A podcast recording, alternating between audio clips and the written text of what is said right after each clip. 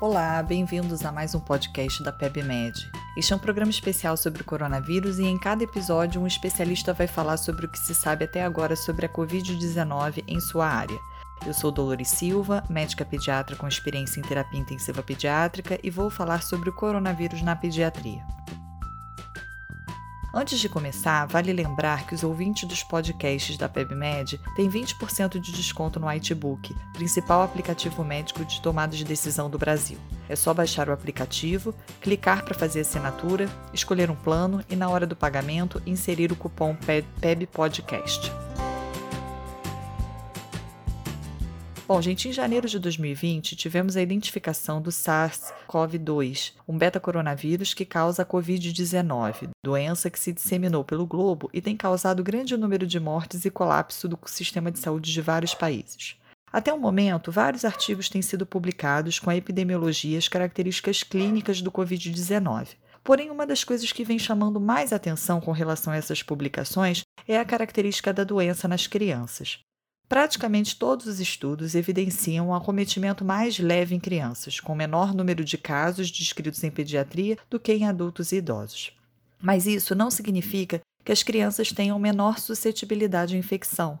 O que provavelmente ocorre é que os casos pediátricos, como são mais leves e muitas vezes assintomáticos, não são testados nem diagnosticados. Mas é importante a gente frisar que, a priori, as crianças apresentam o mesmo risco de infecção dos adultos. Assim, porém, o quadro clínico em crianças realmente tem sido evidenciado como mais leve e com prognóstico melhor. Existem relatos de que crianças fazem mais infecção assintomática do que em adultos, mas mesmo assim, a maioria das crianças que são acometidas pelo Covid-19 são sintomáticas, com poucos casos registrados de assintomáticos. Algumas hipóteses foram levantadas para explicar o quadro clínico mais brando nas crianças. Para a gente destacar algumas, vamos né, citar algumas coisas que têm aparecido nos artigos científicos. A primeira é que as crianças, em geral, têm menos atividades externas que os adultos e, em geral, são infectadas por seus familiares. Quando elas são infectadas por seus familiares, em geral, elas são infectadas na segunda ou terceira geração de vírus, que durante a sua replicação acabam apresentando mutações e podem apresentar uma virulência menor por conta disso daí as crianças terem quadros clínicos mais brandos do que os adultos. Outra hipótese é a capacidade aumentada do sistema imune inato em crianças, o que gera uma resposta mais rápida a essa infecção do que em adultos. Além disso, o sistema imune adquirido nas crianças é mais frágil e, com isso, é, você tem menos apoptose celular gerada por esse sistema, o que também pode indicar um melhor prognóstico nessas crianças. As crianças também apresentam número e função reduzidos dos receptores da enzima conversora de angiotensina, que tem sido estipulada como receptor que o vírus utiliza para entrada nas células.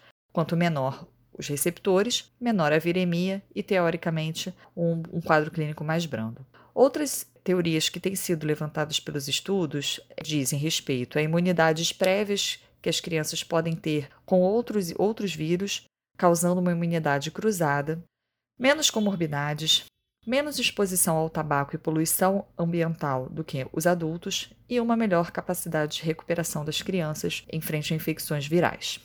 O período de incubação médio nas crianças parece ser maior que em adultos, 5 dias nas crianças versus 4 dias em adultos. Além disso, as crianças parecem manter períodos de eliminação viral maior que em adultos, e existem relatos de permanência de vírus nas fezes por duas a quatro semanas, o que pode ter importância epidemiológica e no controle epidêmico. Aparentemente, a maioria dos contágios em crianças aconteceram dentro do seu ambiente familiar, e alguns estudos têm questionado a importância do estado de portador assintomático de crianças na epidemia atual. Isso ainda não está muito bem definido na literatura se as crianças assintomáticas podem ou não ter uma capacidade maior de eliminação viral e de transmissão para outros, outras pessoas. As manifestações clínicas descritas na pediatria são bem semelhantes às dos adultos. A presença de febre, tosse seca, odinofagia, dispneia, hipoxemia, distúrbios gastrointestinais, mialgia e fadiga. Tem sido descrito também a ocorrência maior nas crianças de sintomas de vias aéreas superiores, como obstrução nasal e rinorreia. Cerca de 50% das crianças acometidas apresentam pneumonia. Em neonatos, os sintomas podem ser mais inespecíficos, com clínica de sepse-like e regurgitação. A duração da febre parece ser menor em crianças e elas apresentam mais sintomas gastrointestinais que adultos. Ao exame físico, as crianças podem apresentar sibilos estertores na ausculta pulmonar, hiperemia conjuntival ou de orofaringe e sinais de obstrução nasal. Crianças mais graves podem apresentar taquipneia, dispneia, desidratação e mesmo sinais de choque. Vale lembrar que a Sociedade Brasileira de Pediatria, no momento, orienta a realização de horoscopia apenas se for muito necessário, com o profissional de saúde usando equipamentos de proteção individual, mesmo em pacientes assintomáticos, uma vez que esse procedimento pode causar aerolização e contaminação do profissional. Os exames laboratoriais podem ser totalmente normais nas crianças, mas também podem apresentar linfopenia, leucopenia, aumento da CKMB, aumento da LDH, aumento do dedímero e alterações de enzimas hepáticas. Porém, as crianças fazem menos alterações laboratoriais que os adultos. Os exames de imagem podem demonstrar presenças de consolidações, opacidades em vidro fusco, infiltrados reticulares, lesões em halo e a opacificação completa dos pulmões. Um estudo relatou presença de derrame pleural em criança com Covid, mas ela apresentava co-infecção com o vírus sincicial respiratório. Em geral, as lesões costumam ser mais periféricas ou subpleurais. Em crianças, a tomografia torácica não parece ser um preditor de doença como nos adultos, e até o momento, a realização de tomografia computadorizada não está indicada para casos leves. Em geral, as imagens se iniciam no quarto dia de doença, com piora progressiva até o 14 dia da doença e regressão das lesões a partir desse, desse momento. Embora a doença em geral seja mais leve em crianças que em adultos, ela pode ser grave e existem relatos de mortes por Covid na faixa etária pediátrica.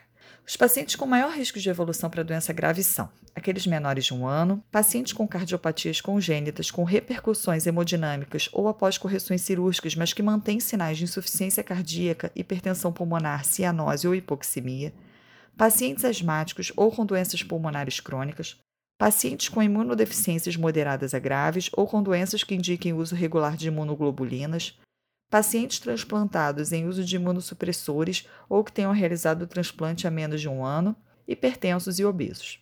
Embora em adultos o diabetes seja considerado como fator de risco, a Sociedade Brasileira de Pediatria não considera os pacientes pediátricos com diabetes como grupo de risco, pelo menos com as evidências atuais. Como preditores de doença mais graves em crianças descritos na literatura, nós temos pacientes com co-infecção com outros vírus, febre maior que 38 graus, linfopenia, aumento da procalcitonina, que pode estar relacionada a infecções bacterianas associadas, aumento da proteína C reativa, aumento do dedímero, aumento da CKMB, hipoxemia e alterações em vidro foscos na tomografia de tórax. Quanto ao tratamento, ainda não existe tratamento específico para o Covid-19. Alguns estudos relatam tratamento com antivirais, como ribavarina e oseltamivir, mas ainda sem indícios que justifiquem o uso rotineiro dessas medicações. O oseltamivir pode ser iniciado até que se descarte com infecção pelo influenza. Não existem estudos com uso de cloroquina em crianças até o momento. O uso de interferon inalatório, lopinavir e ritonavir não é recomendado em crianças, embora alguns estudos citem seu uso, mas também ainda sem indícios que justifiquem o uso rotineiro. O tratamento é de suporte. São descritas na literatura o uso de oxigênio inalatório, ventilação não invasiva, ventilação mecânica invasiva, corticoides, imunoglobulinas, terapias de reposição renal, oxigenação por membrana extracorpórea. Antibiótico terapia deve ser reservado para os casos suspeitos de infecção bacteriana associada. Devemos ter cuidado com o balanço hidroeletrolítico desses pacientes para minimizar a evolução para quadros mais graves. Manter sempre os tratamentos de base do paciente, como corticoides inalatórios, antihipertensivos e insulina.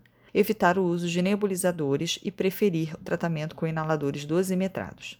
O uso de oxigenoterapia está indicado principalmente em pacientes com hipoxemia, mas devemos ter bastante cuidado em não retardar medidas terapêuticas mais eficazes. Pacientes com hipoxemia e indícios de aumento de esforço respiratório muito provavelmente necessitam de suporte ventilatório, e só o aumento do fluxo de oxigênio nesses pacientes não deve melhorar o quadro, ao contrário, pode haver piora progressiva e irreversível. Lembrar sempre da umidificação e aquecimento do oxigênio, com maior atenção na presença de longos circuitos e com alto fluxo de oxigênio. Com relação ao suporte ventilatório, em crianças, a ventilação não invasiva e o uso de máscara de Venturi não estão proscritas, mas sempre avaliar com cautela devido ao risco de aerolização. Sempre avaliar a necessidade de ventilação mecânica invasiva para evitar atrasos e piora prognóstica. Considerar a pré-oxigenação com máscara não reinalante para reduzir a aerosolização. Caso seja necessário, utilizar dispositivo máscara-balão ou dispositivos supraglóticos conectados a filtro ZEPA. A intubação deve ser realizada com sequência rápida pelo operador mais experiente presente se possível, por videolaringoscopia. A ideia é que a intubação seja realizada rapidamente para minimizar a exposição da equipe. O modo ventilatório deve ser ajustado de acordo com a fase da doença, mas tem se preconizado o uso de ventilação protetora com ventilação controlada a volume. Usar volumes correntes de 6 ml por quilo ou 4 a 6 ml por quilo nos neonatos, com PEP adequada, deltas de pressão de no máximo 15 cm de água e menor FO2 possível utilizar mínimo de sedação possível e evitar o uso de bloqueadores neuromusculares quando possível.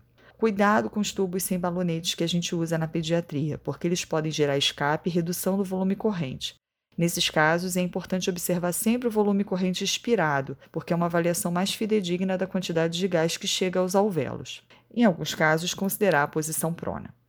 Com relação ao atendimento aos neonatos com suspeita ou confirmação de Covid, até o momento não existem indícios de transmissão vertical pelo Covid-19. Amostras de sangue de cordão umbilical, placenta, líquido amniótico e leite materno não demonstraram presença do vírus. Porém, esses trabalhos foram realizados todos no terceiro trimestre da gestação e ainda não se sabe sobre o comportamento do vírus nas outras fases da gestação.